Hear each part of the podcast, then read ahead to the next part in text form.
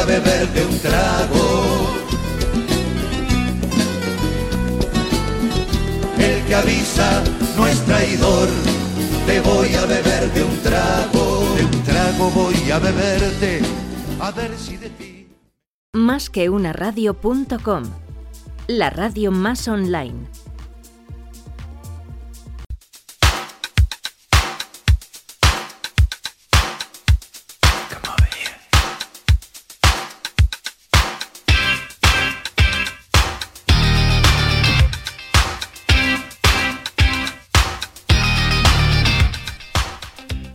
Buenos días amigos y bienvenidos a un programa más del que avisa nuestro editor. Son las 10 y 37, estamos en directo de este día 8 de abril del 2020 y la tecnología igual que es una maravilla como la lluvia en Sevilla cuando se tuerce es un asco. Y es lo que nos ha pasado hoy a las 10 y 30 en punto cuando íbamos a entrar puntuales cual reloj británico ha hecho ¡plas! Pero gracias a Dios en 3 minutos lo hemos podido resolver porque para eso tenemos el título de ingeniero en telecomunicaciones por Harvard, Oxford y Cambridge. También tenemos a Conchi Burgos, que es ingeniera de telecomunicaciones eh, por la Universidad de Sotillos de, abajo. Pero bueno, la tienes, la tienes. ¿Qué tal? ¿Cómo estás, Conchi? Buenos días, ¿cómo estás, Luis? Muy bien, la verdad que ese es el típico día que todo dice, joder, qué bien va, esto va como la seda y empieza una cosa tras otra a fallar. Plas, plas, plas, bueno, Pero bueno, no ha sido eh, nada. Estamos solucionado, aquí. Solucionado. Lo que pasa que bueno, nos hemos retrasado cinco minutos, que espero que aquella gente tan ferviente y tan admiradora de tu trabajo, Conchi, sepa perdonarnos. Cuéntanos qué tenemos hoy porque venimos liberalmente cargados de emociones. Venimos muy cargados de emociones hoy, sí. Vamos a empezar con periodismo. Vamos a hablar de comunicación con Manuel Campo Vidal. Después vamos a hablar con Carlos Rodríguez Brown y con María Blanco de la situación política y económica actual. Eh, después hablaremos con Marcos del Castillo, que es el responsable del proyecto Resistencia Team, que es un equipo de trabajo que ha diseñado los primeros respiradores autónomos en España. Y después Pablo Gorge entrevistará a Rafael Sánchez Raimundo, que es el director de Pymes de Bankinter. Bueno, pues eh, lo que se trata es dar un impulso de optimismo, eh, aunque las circunstancias no sean las mejores en cuanto a las noticias que van llegando, pero bueno, de todo se saldrá. Hay cosas que me llaman mucho la atención, pero antes de pasar a ellas me gustaría que nos dijeses qué número de programa es, porque la verdad es que esto crece, crece, crece y se nos empieza a hacer ya bola, ¿eh? pero en el buen sentido. Bueno, bola no. Eh, estamos en el programa número 106 del Cabezón Traidor y el, el, programa 697 de Más que una radio. Oye, eh, ¿has, dormido, ¿has dormido bien, Conchi? ¿Has, descansado bien? Te noto un poco. ¿Qué lo dices? Estoy un poco espesa todavía, que Un poco trapo, un poco trapo, sí. Oye, eh, cuéntanos dónde nos pueden encontrar, please. Pues nos pueden encontrar para escucharnos en directo en la web más que una radio.com, en nuestras apps y en iBox. Y para escucharnos en podcast, en cualquier plataforma de podcast, en SoundCloud, iBox, iTunes, eh, Spotify, por supuesto, o en nuestra web, en nuestras apps. Eh, estamos en para directo, seguirnos en redes sociales nos pueden seguir en LinkedIn, en Instagram y en Twitter en arroba más que una radio. Y si nos quieren escribir para cualquier consulta, cualquier pregunta a los invitados, pues a contenido arroba más que una radio.com. De hecho, ya están llegando, Conchi, te le voy a comentar preguntas para el profesor y para María Blanco, para María Blanco y para el profesor Carlos Rodríguez Brown. Eh, cualquiera que se anime a contenido arroba más que una radio.com. Nosotros, eh, con mucho gusto, la vamos a, a emitir. Hay gente que ya la ha enviado en formato audio, porque nosotros también tenemos WhatsApp, no somos la única radio en el mundo que no tiene. Pero ¿qué es lo que ha pasado? Pues que el confinamiento, nosotros que somos súper respetuosos y aún pudiéndonos mover, porque podríamos movernos como servicio esencial de la sociedad, hemos decidido permanecer en casa durante el tiempo que dure el confinamiento y que se ha quedado en el estudio, Conchi, además de nuestra ilusión por retransmitir desde allí en directo. Nuestro teléfono con nuestro WhatsApp. Así que de momento no admitimos consultas de WhatsApp porque no las vamos a escuchar. Es que de verdad, y además eh, con el cariño que tengo yo a ese iPhone, porque tú eres más de Android, tú eres más tiesa, pero yo que llevo 5 o 6 iPhone por la vida, pues me he quedado triste. Pero bueno, Pues ahí está, está. abandonado. Ahí está. Tengo ganas de ir un día, me imagino que tú también, ¿no? Y volver otra vez a la Sí. rutina del estudio, tener a nuestros invitados cara a cara y bueno, pues volver a lo que es la vida cotidiana de cualquier tipo de empresa. Oye, quería comentarte dos cosas súper rápidas, ¿eh? antes de ir a Manuel Campo Vidal, que nos va a dar una masterclass de comunicación, porque entre otras cosas tú y yo de comunicación lo justito y lo necesario. Ahora de finanzas somos unas máquinas, ¿no? Cada uno a lo suyo. Nosotros somos financieros, él es periodista. Nosotros en, en finanzas somos, pero bestias humanas, bestias. Pues somos buenos, no digas que no. Somos No, buenos. Claro, claro, en mi caso bestia, pero en el mal sentido incluso, ¿sabes? De- del que no sabe todavía muchas cosas básicas. Pero bueno, oye, ilusión le pongo todos los días. Eh, una noticia para que veas cómo es el mundo de los titulares y que luego también nos va a comentar eh, Manuel Campo Vidal, ¿no? Es la guerra y la lucha por el titular que sale antes, aunque no tengas nada. ¿Hace cuánto tiempo salió Aguado de la Comunidad de Madrid vicepresidente para dar su titular? Porque aquí todo el mundo tiene que salir. ¿Te has dado cuenta que antes salía el presidente punto final, pero como ahora son gobiernos de coalición la mayoría, pues cada uno quiere su minuto de gloria, ¿no? Y salió Aguado diciendo pues que se iba a pagar la, la cuota de autónomo Sí. en Madrid eh, La, en abril. la semana pasada salió. pues que sepáis, que sepáis todos los autónomos que la página web donde debéis dirigiros y debéis eh, presentar la solicitud, eh, etcétera, no está ni preparada y calculan que en unos 12 días estará, con lo cual no se sabe ni cuáles son las bases ni quién puede optar, porque luego cuando te lees la letra pequeña de todos estos eh, o estas noticias, te das cuenta que pueden optar autónomos eh, entre esto ya me lo estoy inventando, ¿eh? es fake news Sí. inventada por mí, pero que puede ser algo así como autónomo de 30 a 35 años eh, con el pelo castaño que tome Coca-Cola cero y que viva en Guadarrama, por ejemplo, ¿vale? Y Sí, te das que cuenta que el literal. 95% está fuera. Así que a día de hoy todavía ni siquiera tenemos unas bases, ni quién lo va a cobrar, ni cómo, ni dónde, y por supuesto no lo puedes ni presentar, ¿vale? El otro día llamé al número de atención al cliente eh, de la Comunidad de Madrid, que me imagino que sea de atención al ciudadano, yo lo llamo atención al cliente, y le dije, oye, ¿dónde se puede solicitar? Y me dijo, sí, sí, por supuesto, apunte. Y yo, "Ay, mira, qué amable, qué rapidez, la verdad es que fenomenal, ¿eh? Y me dice, www.madrid.org barra eh, empresas barra a partir de aquí ya me lo invento porque obviamente no me acuerdo ayudas guion molonas eh, barra que vienen pronto punto que te pillo barra barra que te doy punto arroba me dio una URL Resume, 6.000 ¿había algo o no? No, no, después de 6.000 caracteres de URL, que lo lógico es linkar, no que te la dicten, ¿no? Sí. Tú imagínate la URL con eh, signo del dólar, eh, ahora tres comillas, bueno, Sí, pues tú la que te pones digan, entra aquí, pinche aquí y ya está. y te pone la página no está disponible. Digo, oiga, señora, que me atendió fenomenal, ¿eh? Digo, no sería más normal que me hubiese dicho que la página no está disponible, que llame en 10 días y ya me da el chorro de información, pero bueno, no, ella no tenía la culpa de nada y me atendió la verdad que fenomenal.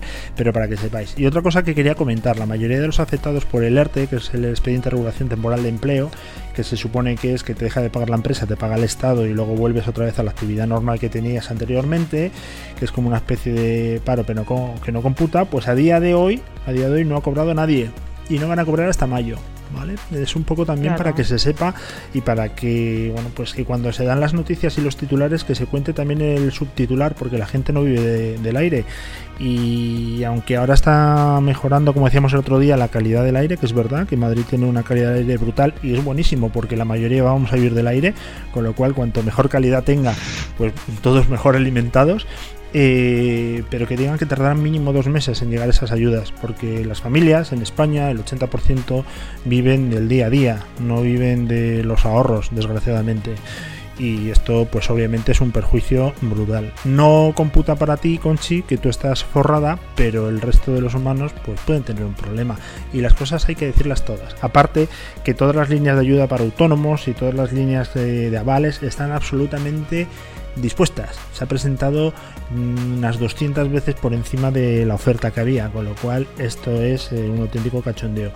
Eh, dicho lo cual, como diría aquel, nos vamos a un experto en comunicación y que nos cuente cómo se tendrían que hacer las cosas, ¿no? También lo vamos a enfocar desde un punto de Sí. vista de empresa, que a nosotros también es lo que nos gusta y lo que nos mueve. Pero bueno, siempre es un placer contar con una persona que sepa tanto como Manuel Campo Vidal. Vamos a por ello, ¿no? Vamos.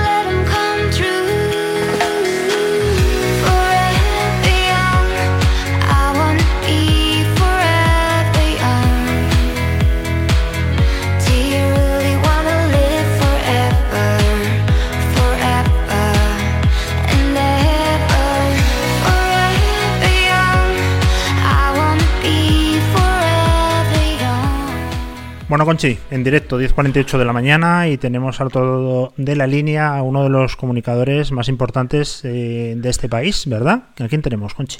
Eh, pues tenemos al otro lado de la línea a Manuel Campo Vidal, que necesita poca presentación. Es un periodista y presentador español de televisión, directivo de medios de comunicación, sociólogo, ingeniero industrial y, bueno, conocido por todo el mundo. Bueno, Manuel, eh, la verdad que estudiar has estudiado un montón, ¿eh? O sea que en eso no te podemos eh, poner ningún reproche. Queríamos co- comentarte varias Déjame, cosas. déjame, déjame hacer una precisión, perdón Sí. Luis, déjame hacer una precisión en el currículum. Soy ingeniero técnico industrial. Ajá. Lo digo porque en este país en el que hay una cierta afición por hinchar los currículums, no quiero yo pertenecer a, a ese grupo. Vale, vale. queda- ingeniero técnico industrial es un dicho. grado medio con relación a ingeniero industrial. El resto, doctor en sociología y licenciado en periodismo, es cierto. Y eso también, pero de grado medio, para no contribuir a la inflación de títulos. Vale, fenomenal. Oye, pues se agradece un montón porque creo que decían que Guti en LinkedIn era sociólogo. Ahí intentamos todos hinchar el currículum y la verdad es que se agradece, se agradece la sinceridad. Oye, eh, Manuel, lo primero que Bueno, quería comentarte eh, si, si es... me dejas decir, si me dejas decir perdón, Sí, sí. si me dejas decir una cosa, Luis, ahora también descubrimos algunos tertulianos de los que parece que eran licenciados en epidemiología y se lo tenían muy callado. Es muy verdad, callado, porque de pronto ha resultado que eran expertos en eso y no sé cuántas cosas más. Perdón sí. por la... No, no, tienes toda la razón. El quimicefa y todos estos experimentos que nos traían los reyes de pequeños ha hecho mucho daño, ¿eh? también te digo, y hay mucha gente que se nos ha venido arriba. Quería comentarte, eh, nosotros lo que vemos desde fuera es una obsesión brutal por el titular, y le comentaba a Conchi antes de empezar que ahora que hay gobiernos de coalición que antes no existían, parece que tiene que salir todo el mundo. Es decir, ya no vale que la figura del presidente de un discurso, sino que inmediatamente tiene que ser vicepresidente, tiene que ser ministro de tal, ministro del otro ramo. Parece que es un exceso de información que además ni se pide y confunde. ¿Tú cómo lo ves como profesional?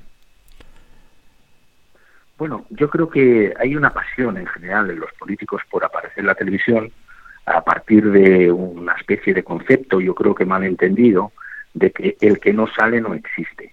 Y en cierto modo, eh, algo de razón hay. Si tú no apareces nunca en televisión, pues en televisión en general en la radio en todos los medios, pues parece que no estás haciendo nada. Lo que pasa es que también hay que empezar a valorar la calidad.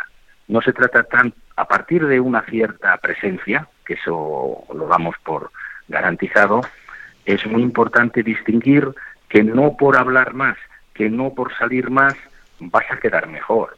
Yo creo que la comunicación eficaz es eh, tener la posibilidad de hablar con solvencia, generar confianza y a partir de unos mínimos bajo los cuales estamos de acuerdo no existes, pues salir justamente a decir yo también estoy aquí y mire qué cosas interesantes digo.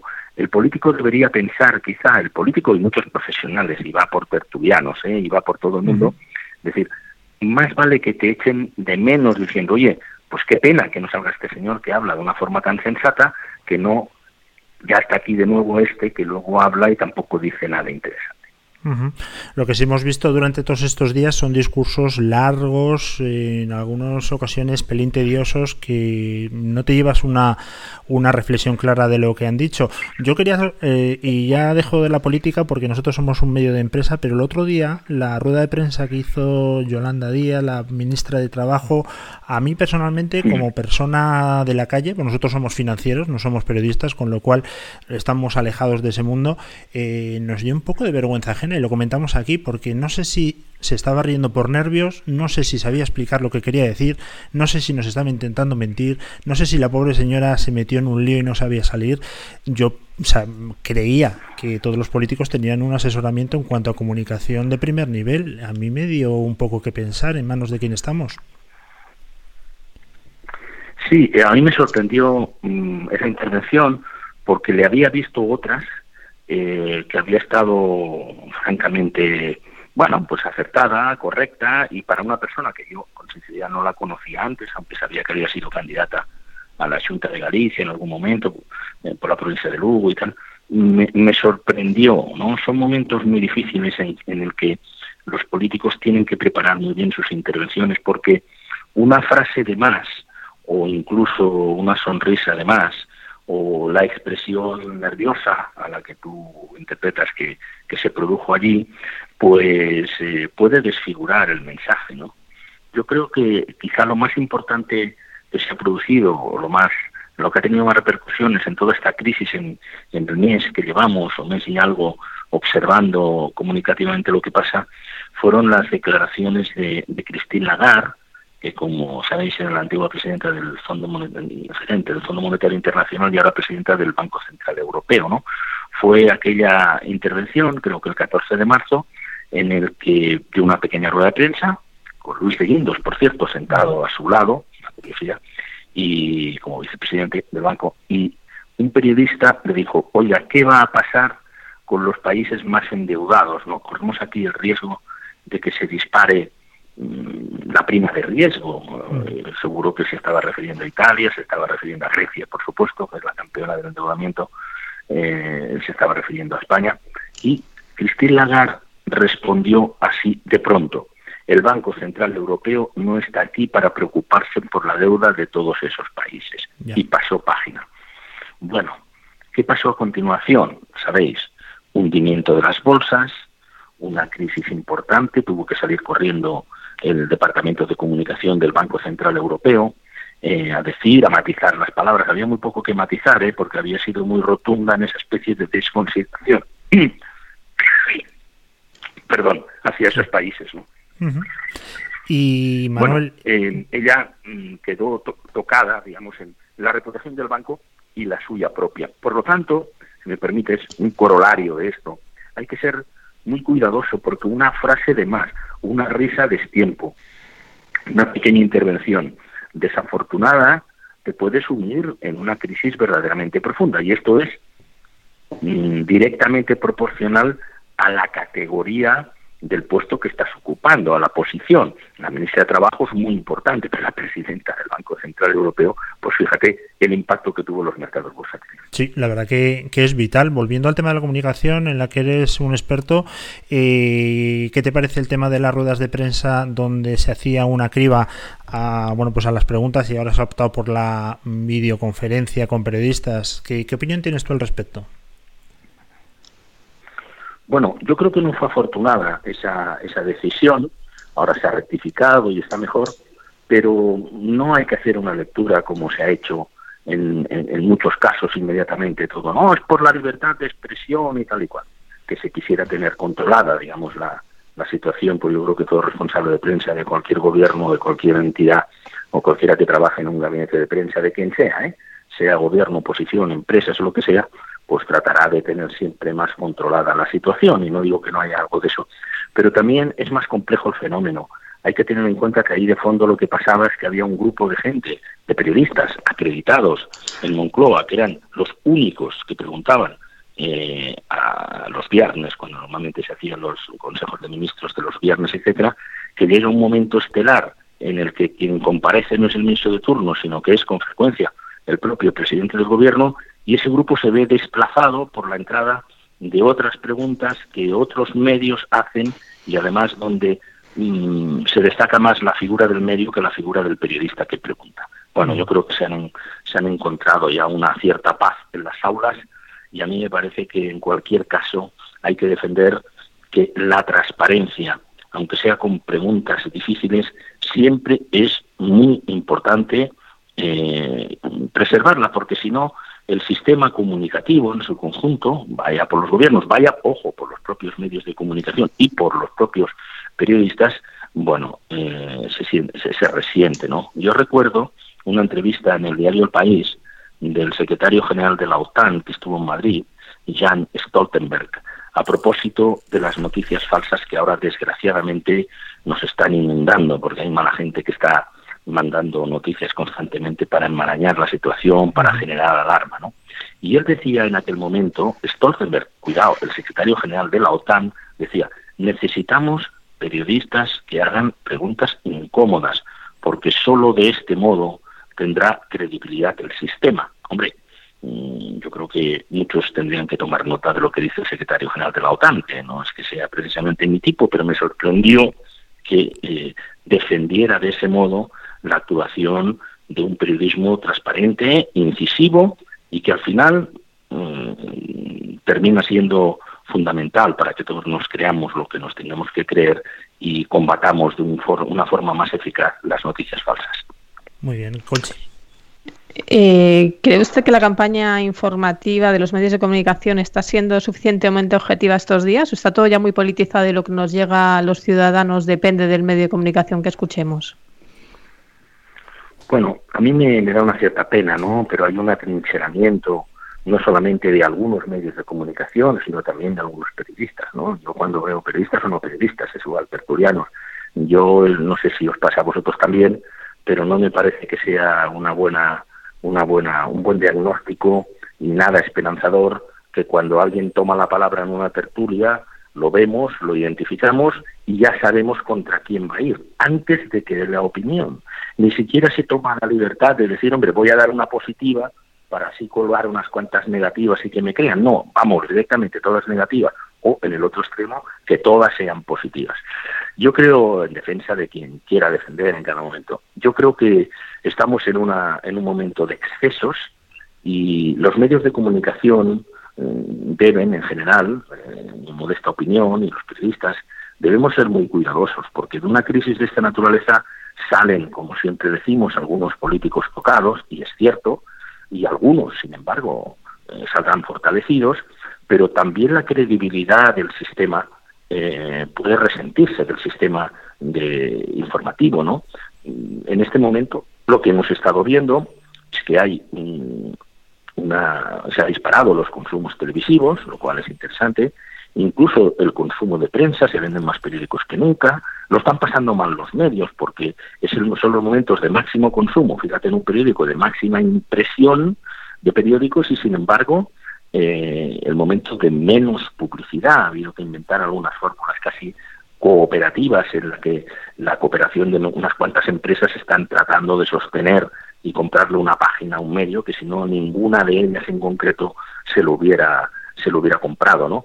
Bueno, a mí me parece que el alineamiento es malo eh, y también de esta crisis pueden salir algunos medios tocados.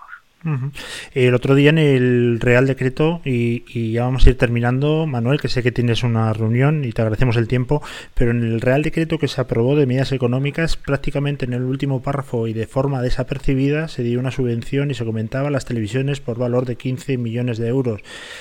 ¿Qué directivo le va a decir a sus periodistas, métete con el Ejecutivo eh, y sé veraz cuando te acaban de dar la subsistencia a tu empresa? Eso es casi imposible.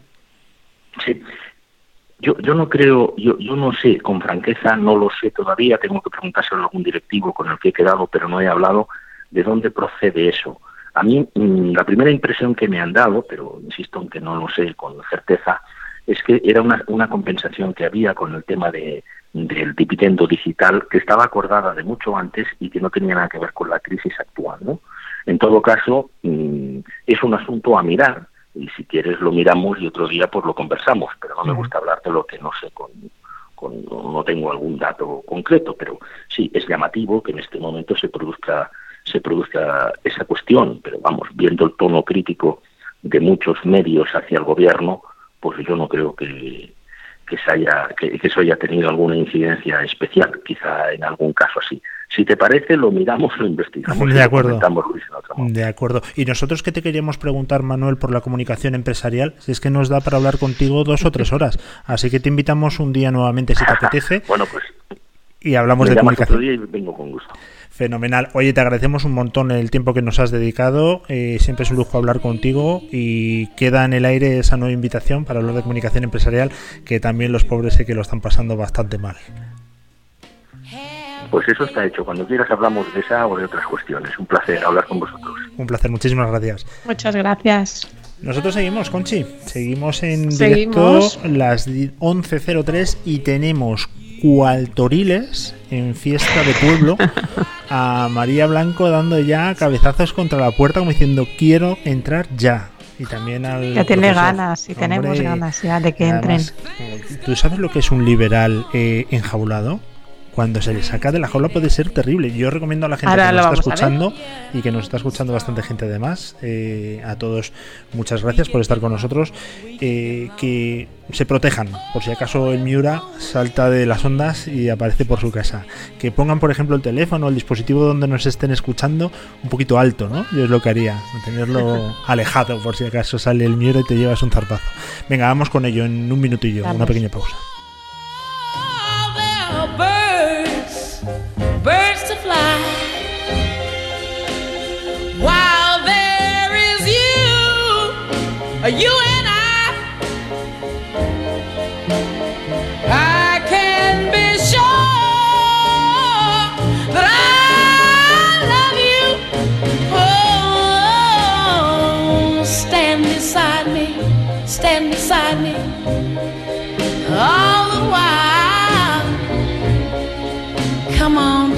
Face the future.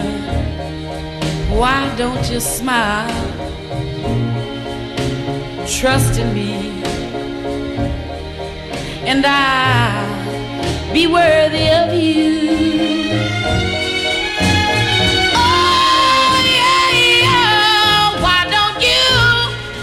You're trusting me, and all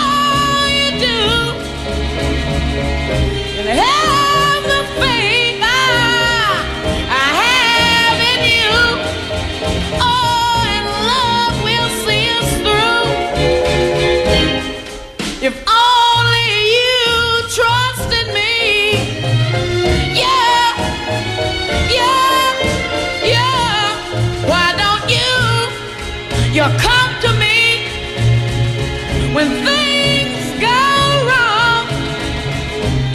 Cling to me and whoa, and I'll be strong. We can get along.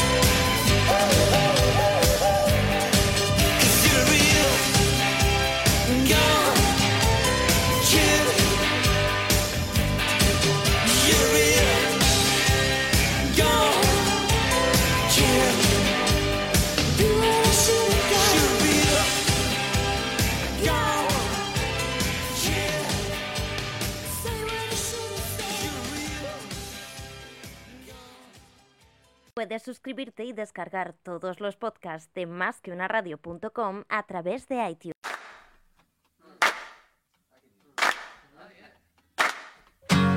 You gotta help me.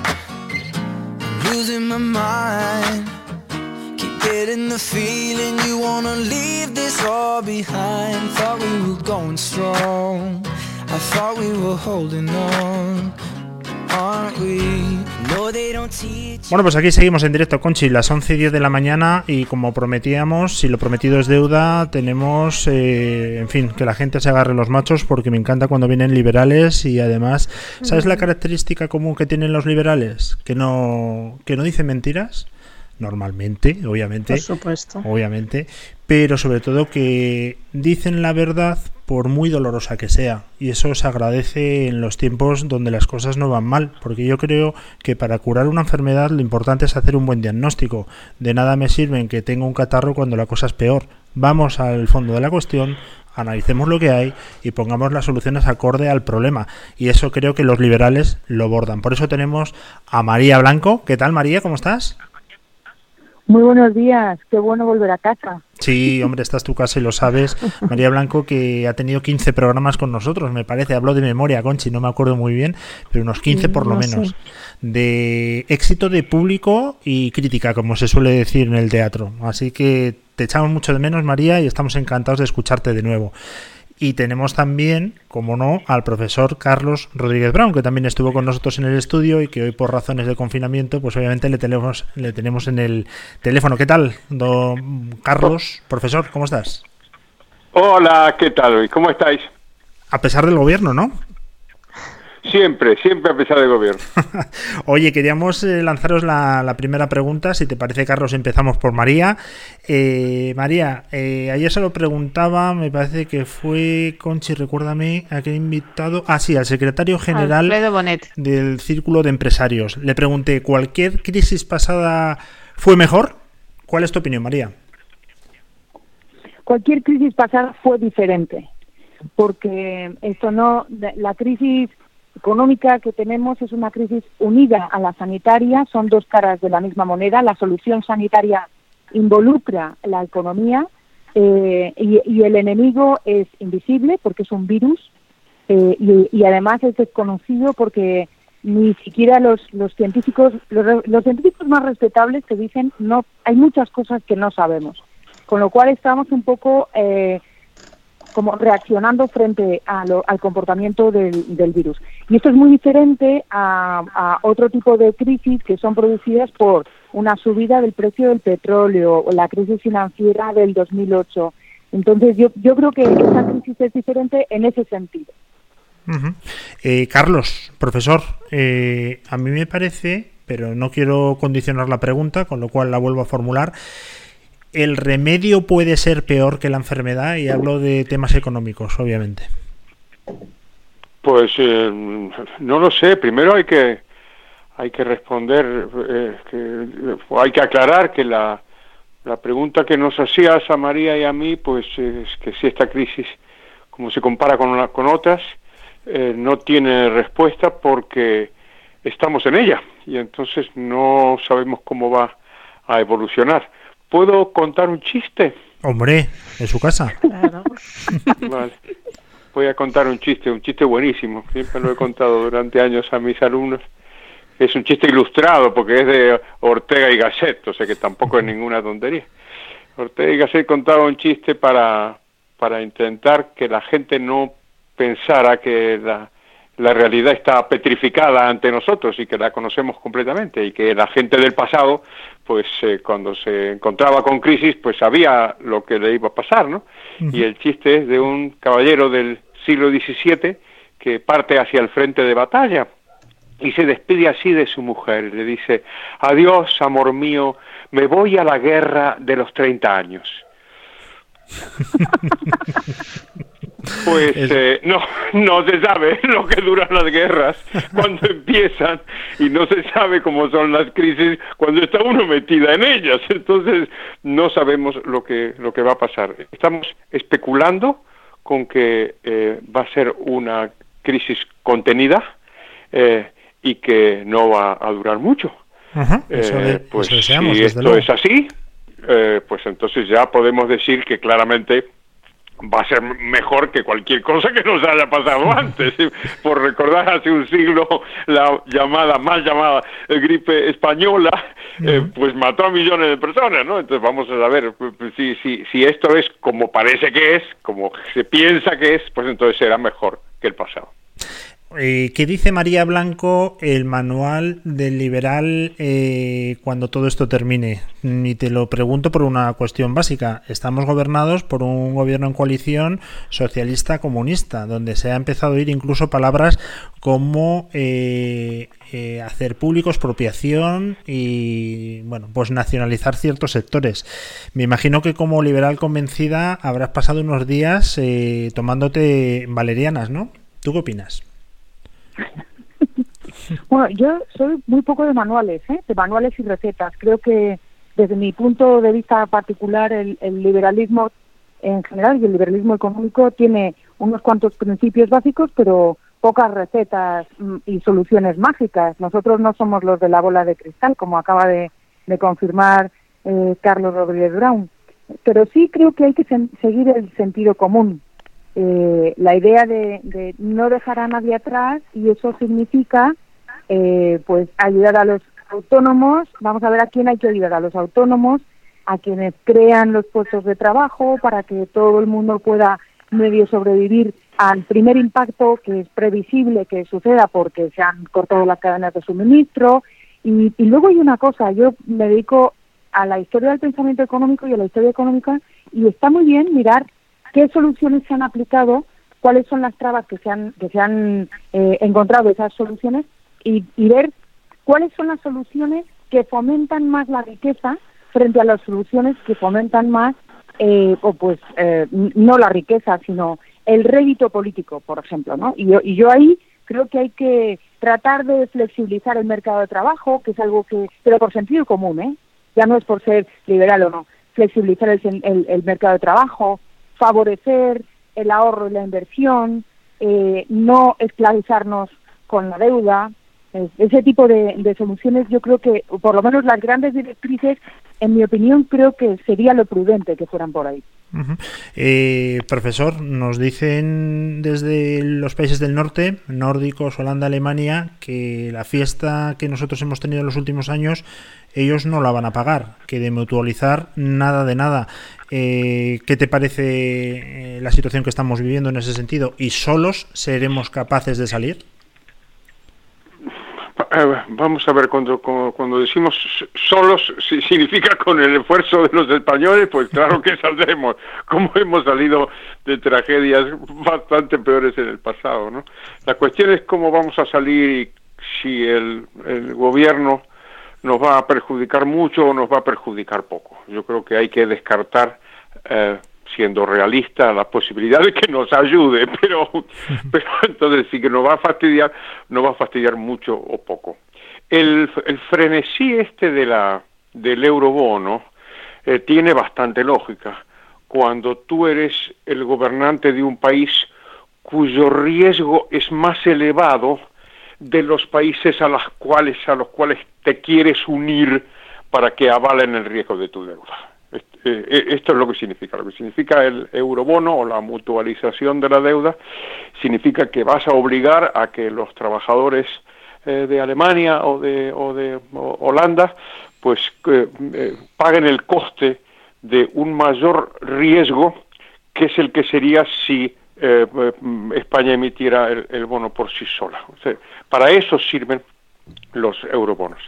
Como es natural, los gobernantes de aquellos países cuyos contribuyentes van a tener que hacer frente al mayor riesgo debido a la mutualización, pues normalmente no están a favor. Y de ahí el, el tira y afloja actual, presentado con colores muy mentirosos por parte de Pedro Sánchez, eh, diciendo eh, eh, Europa está mal, Europa no ayuda. Vamos a ver como si esto fuera una sociedad de socorros mutuos y no una un conjunto de un conjunto de estados, ¿no? Entonces eso eso por el lado de la por el lado de la deuda. Y sin embargo, aunque por supuesto los argumentos que ha dado María Blanco son los argumentos correctos y eso es lo que debería pasar para que la reconstrucción sea rápida en lugar de ser lenta, eh, pues eh, lo que hay que hacer es pensar qué es lo que puede suceder con los datos que tenemos a la mano. Los datos que tenemos a la mano es que va a haber alguna especie de apaño en Europa, alguna especie de apaño, eh, en donde los, mm, las políticas van a ser expansivas, tanto monetarias como fiscales. Igual no hay exactamente los eurobonos, pero ya ha dicho el Banco Central Europeo, creo que esta noticia la he visto esta mañana en expansión, eh, que lo que va a hacer es, eh, o en cinco días, no recuerdo, eh, lo que va a hacer es ya simplemente rebajar las condiciones de los colaterales para expandir el crédito. Aquí todo el mundo está queriendo eh, escapar de cualquier responsabilidad. ¿eh? Los bancos centrales son expertos en eso, eh, para que nadie les diga, oiga, tú fuiste el culpable. Yo, yo culpable, pero si yo rebajé mis condiciones, ya le di un préstamo a cualquiera. Oye, no nos, no, nos- ah, no nos acordamos de lo que pasó antes del 2007, pues algo parecido, ¿no? Perdona, María, que te interrumpí. No, no, no, solamente estaba, estaba aplaudiéndote, Carlos, como siempre. Hablando de, de aplaudir, me parece que tenemos que sacar a las palmas porque Conchi va a hacer una pregunta de las buenas, ¿eh? Eh, no, yo quería saber eh, cómo creéis que será la recuperación económica en los próximos meses, porque el gobierno decía la semana pasada que sería en forma de V, ayer el Círculo de Empresarios, Alfredo Bonet, nos decía que sería en forma de U, con la parte de abajo de la U muy plana dependiendo de lo que tardemos en salir de la crisis sanitaria. ¿Cómo creéis vosotros que será la recuperación económica? Eh, si me preguntas a mí, yo te voy a decir una cosa. Eh, ahora que nadie nos nadie nos oye, te voy a contar una intimidad. Mira, te voy a contar una cosa muy seria. Si yo supiera lo que va a pasar, ¿tú te crees que me levantaría todos los días a las cinco menos cuarto para ir a la radio a trabajar? pues no, claro que no sabemos, claro que no sabemos eh, lo que va a pasar, entre otras cosas por dos, dos elementos que me parece que son cruciales en todo esto. El primero es la duración. Si cuanto más dure esto, más durará la parálisis, más daño causará a la economía. O sea que esta es la primera variable a considerar. Y la segunda, que es importantísima, es que va a ser el gobierno. Es decir, estamos suponiendo, son dos su- supuestos que son eh, extraordinarios. Entonces, supone, hay, que, hay, que, hay que explicitar estos supuestos. ¿eh? Entonces, si tú supones que esto va a durar poco, punto uno, y punto dos, supones que el gobierno no, no va a causar mucho daño, entonces naturalmente que tienes una recuperación en V. ¿Por qué? Y porque tú tienes el capital más importante de los países, que es el capital humano, intacto. Es decir, no es, esto no es una guerra donde mueren decenas de millones de personas. No, no, no, no. Esto es una epidemia donde por supuesto muere gente y es trágico, pero no se puede comparar con tragedias como eran las epidemias antes o como son las guerras. Entonces el capital humano está ahí. Y entonces, suponiendo que esto dure poco y los gobiernos no hagan, no hacen no hagan mucho daño, pues entonces naturalmente que salimos en, poco tiempo. A ver qué dice María. Yo ahí sí creo que, es, cierto, es decir, esto es un juego de vamos a ajustar los, es como un videojuego, ajustas los los supuestos, pues si el Estado hace mucho, o el gobierno hace mucho, el gobierno hace poco, dura mucho, dura poco, la, la, la pandemia. Pero yo creo que solamente con lo que con lo que dicen que, que, van a hacer o con lo que efectivamente están haciendo y el cómo lo están haciendo, el cómo sobre todo, y eso sí es algo eh, tangible, teniendo en cuenta que la economía, no solamente eh, los mercados financieros, también la economía en general, porque está globalizada cada vez más, afortunadamente, eh, la, base de todo es la confianza. Si el gobierno español inocula desconfianza en los mercados, en los países eh, que son socios nuestros, en los propios ciudadanos, etcétera, entonces es más posible que la recuperación sea mucho más difícil, mucho más difícil. Eh, el- primer golpetazo ya está, porque un mes todo cerrado o prácticamente todo cerrado eh, en un país donde el 95% de las empresas son eh, microempresas y autónomos, ¿no? Del, del tejido empresarial son pequeñas empresitas, que hay grandes empresas y son muy importantes porque son el 30% del empleo, pero en un país como el nuestro, un mes cerrado, pues es, ya el fuego ya está prendido. Otra cosa es hasta dónde va a, a llegar y cuánto tiempo va a estar todo cerrado. Pero ya hay que pensar, ya tendrían que tener el plan de recuperación, por lo menos inicial, por lo menos inicial, las primeras medidas. Y las primeras medidas que se han tomado, pues no parece que a los afectados les esté solucionando. No digo que le guste, porque a nadie, nadie es popular eh, siempre y, y todos, pues no, no tienes que gustarle a todo el mundo. Pero lo que digo es que parece que no son eficientes y que no es lo que lo que necesita eh, nuestra economía para reactivarse el día que consigamos salir a la calle. Hoy una de las de las ministras que está dejando el papel de la mujer en la política en las cotas más altas de la galaxia eh, ha dicho que hacia el 20 de mayo aproximadamente volveremos a ocupar las calles. me ha sonado me ha sonado terrible, terrible. sonado no sé si prohibir que las mujeres, que determinado tipo de mujeres, o que les haga un examen especial para entrar en, en según qué, qué estamentos. María Blanco. Yo sí creo que, que lo que lo que parece, lo que se ve, no me parece que sea la dirección correcta. María Blanco, tienes un mensaje de una amiga tuya que te quiere hacer una pregunta. Te la voy a poner, ¿vale? Nadia Calviño hace poco ha dicho que la recuperación económica de esta crisis iba a ser pausada, pero más o menos rápida. Daniel Lacalle ha sacado un par de informes en los que decía que la recuperación económica no sería hasta el 2021-2022. Pero luego también se oye por ahí que esta crisis es bastante peor que la del 2008. En el 2012 no estábamos para nada recuperados y, y bueno, tardamos bastante más en salir. Entonces quería preguntaros vosotros qué opináis. Si creéis que va a ser parecida a aquella que ya sufrimos o si estáis de acuerdo con estos informes y con estas declaraciones de que va a ser más o menos... María, eh. Laura. ya sé que es Laura. Vamos a ver. Eh, ahí, esto me aprovecho para dejar claro que los liberales no, no somos nada guerreros, somos súper pacíficos. Fíjate qué bien nos estamos portando Carlos y yo. No traído como nada, nos montó una bronca. Y segundo, como queda manifiesto, y ambos coincidimos en que no hay bola de cristal. No podemos saberlo. Yo sé que es una respuesta horrible, que no gusta nada, pero es que no podemos saber en qué año nos vamos a recuperar o no nos vamos a recuperar, porque eso sí que depende, no depende ya solamente de, del gobierno, de que no, depende también de cómo se recupera en otros países, de que a lo mejor, tú imagínate que de repente se despierta Pedro Sánchez mañana, ¿por qué no? Y, y empieza a tomar medidas adecuadas, yo qué sé, empieza, a hacer caso, ¿no? Y empieza a quita determinados elementos de su gobierno, pone a otros, tal, y oye, pues a lo mejor eso acortaría el momento de salir de, de la crisis económica. Yo no me atrevo a decir una, una fecha, pero como soy madre eh, eh, con presupuesto limitado, yo siempre me pongo un poco en lo peor. Es decir, probablemente deberíamos ahorrar y, deberíamos prepararnos porque tal vez no salgamos en septiembre. O sea, a lo mejor la salida económica eh, se va a alargar, pero no, no se puede saber. No se puede saber, es complicado. Nos mandan una pregunta, profesor, de Ángel Sauté, eh, en el que te preguntan, entre otras cosas, nos comenta, todas las medidas económicas, fiscales, monetarias, motivadas por la crisis, irían en la línea de consolidar el estado social, del bienestar, incluso a escala europea, ahora y para la fase de la recuperación, pero a base de deuda, sea nacional, sean eurobonos, quién sabe.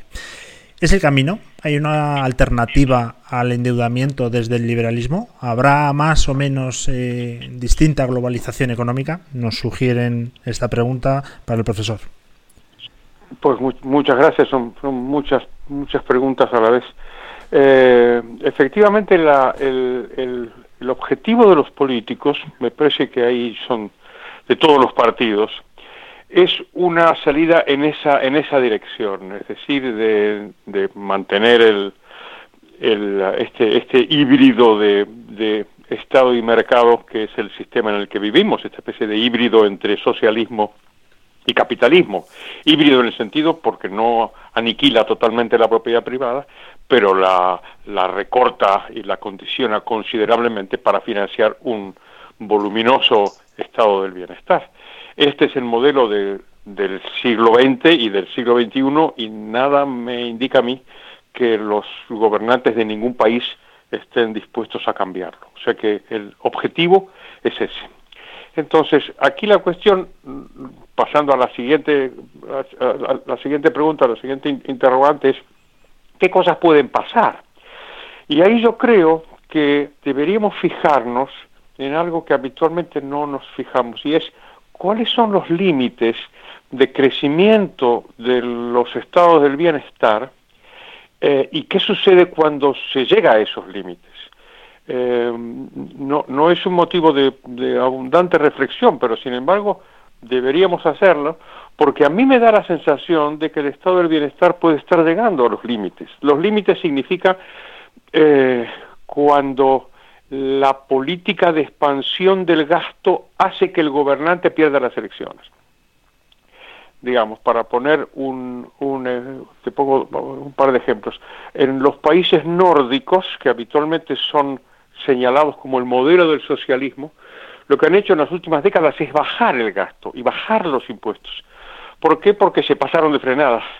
Se pasaron de frenada y el Estado empezó a, a tener unos costes económicos altísimos, no solamente en términos de impuestos, sino también en términos de un crecimiento muy languideciente que al final lo dejaba sin fuente de financiación.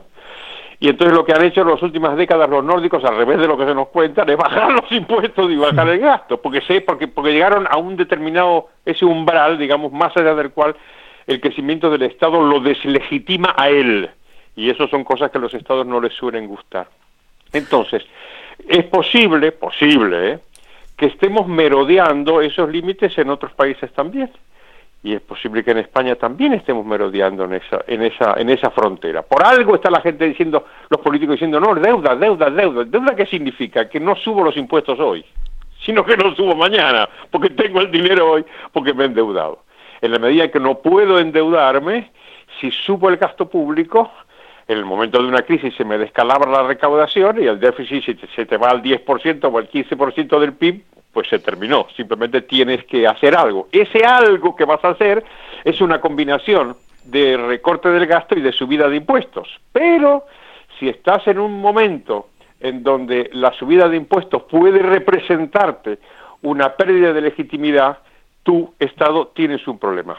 Y entonces es posible, me puedo equivocar, ¿eh? pero es posible que estemos en esa, en esa jugada. Y por eso, si os fijáis, todo el mensaje eh, eh, político de la, de la izquierda se centra en dos aspectos. Uno es que vamos a gastar y como, como dicen la izquierda, me encanta eso, no vamos a dejar a nadie atrás. ¿eh? Esa, es la, esa es la idea. Y por otro lado, que si vamos a subir los impuestos va a ser solamente a los ricos, de los asquerosos ricos, ¿vale? En la medida en que esto, que es mentira, en la medida en que esto no sea creído por la gente, entonces la izquierda va a tener un problema político, creo yo. Ujú. Hablábamos antes ¿Puedo con Manuel? Campo Vidal. Perdona, María, querías hablar tú también. Sí, pu- puedo decir una cosa. Eh, eh, al hilo de lo que de lo que estaba eh, diciendo Carlos, eh, es posible. Hay, hay otro hay otra otro argumento que están que están utilizando y es es que los otros recortaron y por eso tenemos que gastar. ¿no? O sea, ya no saben qué. Pero fíjate que esa consigna de no hay que dejar nadie atrás la hemos retomado eh, Juan, Juan Manuel López Zafra, que yo creo que le conocéis, y os suena de algo, y, otro, y un chiquito que pasaba por la calle que se llama Daniel Lacalle, que también le conocemos todos y tal, los tres nos hemos puesto en marcha y hemos eh, lanzado esta mañana un manifiesto en defensa de un Estado libre y de derecho y hemos utilizado precisamente esa idea de que un Estado social y democrático de derecho supone que no podemos dejar a nadie atrás y por eso, entre otras cosas, el manifiesto está en, en nuestras webs y está en, en- nuestras páginas de Twitter y Facebook y LinkedIn y tal. En- entre otras cosas pedimos para no dejar nadie atrás reducir el gasto eh, el gasto espurio del gobierno. Es decir, la reducción del gasto en este caso implica ese pero implica el no dejar nadie atrás de verdad, porque la, la dinámica que ha relatado Carlos eh, tan claramente es, es una soga al cuello. Y es muy importante que, pues, que tengamos un gobierno valiente que dé un paso adelante y reduzca el gasto espurio, mm, sobre todo si, la, si el camino que van a tomar es el que dicen, ¿no? que es el de la deuda. Eh, bueno, hemos entrevistado, os decía antes, hace media hora, a Manuel Campo Vidal, que bueno, pues es directivo de comunicación con amplia experiencia y le comentaba, nos comentaba, pues la, la necesidad de salir en los medios eh, ya cualquier eh, miembro del gobierno. Además, como estamos en un gobierno de coalición, pues parece que no se puede quedar detrás ninguno, ¿no? Pues yo soy de un partido de otro. Yo me quedo muy tranquilo por la solvencia intelectual de este gobierno porque nos va a sacar de la crisis al escuchar el otro día a Garzón diciendo que han notado, después de sesudos estudios, que las apuestas eh, en deportivas han bajado una vez que no hay actividad deportiva. Con lo cual yo dije, oye, pues en buenas manos, desde luego que estamos, porque esto es un análisis que se nota intelectual. Eh, María, ¿quién realmente nos sacaría de la crisis tirando de la historia económica? eh? Eh, desde Adam Smith a quien tú quieras, escuelas austriacas que tú dominas tanto, ¿quién sería ahora nuestro ministro de Economía o Hacienda ideal para ponerse al frente de la situación? ¿Y por qué? Tú, tú no te has dado cuenta que es que al otro, al otro lado del teléfono está Carlos Rodríguez Brown, que es mi maestro. Bueno, pues a los dos, Así es una que pregunta para los la dos. palabra aquí driblando y le cedo la palabra a Carlos. Carlos, te pasa el marrón. Eh, qué, qué, co- qué cobarde, ¿no? Eh, Absolutamente. Dejarme que os diga dos, dos cosas. Primero, antes de que me olvide, eh, que, que yo acabo de firmar el manifiesto que del que hablaba María Blanco y que está promoviendo con Daniel Lacalle y Juan Manuel López Zafra. Así que animo a nuestros oyentes a que a que lo secunden y, lo hagan también. Eh, la, la idea de, de quién es el, el ministro que nos saca de las crisis eh, yo creo que es una idea de la que tenemos que apartarnos, porque la sensación que da es que la economía es como un como una persona, Eh, es como una persona enferma. Eh, una de las grandes dificultades que tenemos los que trabajamos en las presuntuosamente llamadas ciencias sociales es la tentación antropomórfica y es pensar que como la sociedad está formada por personas, entonces la sociedad debe ser una especie de persona. y esto, por cierto, ha, afectado a, a- los mayores pensadores de la historia. Fue Aristóteles el que habló de un cuerpo político, ¿no? Aristóteles, no, no Pedro Sánchez. ¿eh? Es decir, las personas más inteligentes de la historia eh, utilizaron este, este recurso antropomórfico que es muy peligroso porque la sociedad no es, claramente no es una persona, no es una persona enferma y entonces, como no es una persona enferma, no necesitamos de un médico, que sería la conclusión de este de esta de esta de esta estratagema eh, antropomórfica no necesitamos un ministro de economía que nos saque de las crisis pues no. Yo creo que no. Yo creo que las de las crisis salen las sociedades porque salen las personas y salen las personas porque trabajan. Y entonces la clave del asunto en este caso como siempre es que puedan trabajar en las mejores condiciones posibles, porque hablaba eh, eh, eh, María de Adam Smith, Adam Smith decía que la riqueza de un país es el trabajo de las personas, es cierto, pero es que las personas eh, eh, trabajan en Venezuela y trabajan en Canadá. Y si trabajan en los dos sitios, ¿por qué Canadá es más rico que Venezuela? Porque las condiciones institucionales de Canadá son mejores que las de Venezuela a la hora de proteger a las personas en su trabajo. Entonces, si hay que buscar una, una, una solución, no una receta, porque como digo, no, la sociedad, la economía no es una señora, si hay que buscar una solución, hay que buscarla ahí, hay que buscar en las la solución en las en las en las trabas o no que la administración pública eh, le pone a las personas a la hora de, de- a las mujeres y a los hombres a la hora de trabajar y salir adelante. Eh, Conchi, ¿Me puedo, puedo decir algo? Hombre, ¿cómo no? María, te lo pedimos por favor. Es un chiste real, es malo, es un chiste malo, no es de Ortega y Gasset, es de una humilde servidora. Es que yo creo que Carlos también la conoce. Eso de la economía no es una señora, me ha hecho mucha gracia porque tenemos una amiga común que nos quiere mucho en México, ella es de, de origen boliviano, que se llama Silvia Mercado. Y yo siempre le digo que el mercado es una señora. Y en ese caso es Lo, cierto. lo que ha comentado Carlos, lo que ha comentado Carlos es muy importante porque pone de manifiesto que la economía no es solo la economía, no son los modelos económicos, no son los analistas económicos, que somos los más presuntuosos de todos los científicos sociales, que ya somos presuntuosos de por sí. Hay un enjambre, hay un entramado ahí en el que las leyes, el marco jurídico es fundamental. Las leyes que hay ahora mismo en Venezuela determinan cómo trabaja el venezolano y son diferentes a las leyes que existen en Canadá y que determina cómo trabaja el canadiense, qué tipo de empresas, si hay incentivos, que es la base de la economía, los incentivos y las expectativas, que también están descritos a lo largo de toda la riqueza de las naciones. Entonces, lo que nos va a sacar adelante, por supuesto, es el capital humano que tenemos, que yo creo que eh, eh, estamos, saldremos como, hemos salido de todo prácticamente, a menos que esto sea la extinción de la humanidad, eh, pero creo que lo que sí hay que vigilar es qué incentivos nos están poniendo y qué expectativas están creando desde, desde esas instancias donde establecen las leyes, ¿no? O sea, el control de precios, prohibir despidos, suena muy bien y a lo mejor te hace mm, mirarte al espejo y encantarte a ti mismo. Ahora, ¿qué incentivos y qué expectativas estás generando en la población que son los que se van a tener que romper el lomo para salir adelante, ¿no? Entonces yo creo que esa sería la, la clave. La verdad que está, está clarísimo. Conchi, nuestra última pregunta y liberamos a Sí. los profesores. Sí, quería saber desde el punto de vista liberal, ¿qué opinión nos merecen las medidas intervencionistas que está tomando el gobierno estos días, como el permiso retribuido recuperable, lo de no permitir despidos a las empresas durante el estado de alarma? ¿Qué opinión os merecen? Y creo que también, perdóname el, el paréntesis, creo que también dentro de ese intervencionismo pasar las vacaciones en la casa de María Blanco a gastos pagados. Ya puestos, ¿no? Esa me gusta.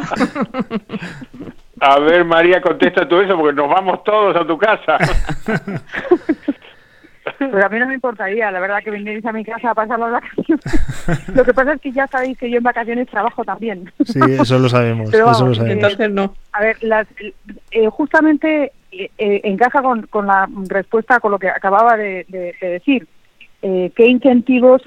Primero, se han tomado estas medidas de acuerdo con, las, con las, los agentes económicos involucrados, porque eh, yo recuerdo leer las declaraciones no, pues de, de Lorenzo Amor, eh, de la Asociación de Trabajadores Autónomos de España, y de los empresarios diciendo, pero ¿qué es esto? Si no es pro- fenomenal. ¿Qué incentivos nos pones? ¿Nos prohíbes despedir? Genial. El día de más uno vamos a cerrar todos. Va a haber cierre. Y parece que no se da cuenta el gobierno de una cosa que a lo mejor es poco intuitiva. A mí me parece bastante claro. Es mucho mejor despedir un trabajador que cerrar una empresa. Tú puedes despedir trabajadores y luego recuperarlos y volverlos a contratar. Pero si cierras una empresa, se acabó. No va a volver a abrir, porque el coste es muchísimo más alto. Entonces, eh, yo creo que no están poniendo los, los incentivos correctos y no están, están creando unas expectativas que llevan a la desconfianza. Eh, hasta las personas de izquierdas están en, eh, no en pie de guerra, vamos, yo si fuera de izquierdas estaría debajo de un sofá, metido, muerto de vergüenza, pero eh, están creando están creando resistencia hasta dentro de, de su propio partido porque están perdiendo el punto de vista, están perdiendo la- las miras, ¿no? la, la visión. Y eso me parece eh, muy peligroso, pero sobre todo a nivel internacional. Estamos en todos los periódicos por la falta de previsión del gobierno y por lo que por lo que se lo que está está viniéndosenos encima, ¿no? No podemos culpar a nadie de fuera de que tenga desconfianza del gobierno de España cuando no- cuando so- somos nosotros los ciudadanos españoles los primeros que estamos eh, alertados con las medidas que están anunciando y que quieren y que quieren emprender. Ujú. Bueno, pues yo creo que hemos aprendido. Esto debe convalidar, Conchi, mínimo, mínimo dos cursos de economía. Eso está clarísimo. Y, Por lo menos. y ya veremos, incluso nos pueden dar el título porque hemos tenido dos de los mejores economistas de este país. Os lo agradecemos un montón el tiempo que le habéis dedicado porque además de ser muy, muy activos en redes sociales, eh, Carlos le podemos oír todos los días en Onda Cero. María también, te estoy viendo hiperactiva en el español, ¿eh, María? Eh, ya, ya hablaremos tú y yo. Y Una vez en también, semana, publico los martes. Y también en otros medios. Pero esto es el capitalismo. como no puede ser de otra manera, porque sois los mejores. Muchísimas gracias por estar con nosotros, que ha sido un auténtico placer y que saldremos de esta, como dice el profesor, a pesar del gobierno. Estoy totalmente convencido. Desde luego que sí. Muchas gracias y un abrazo. Un fuerte Muchas abrazo a todos. Muchas gracias. Adiós. Un abrazo.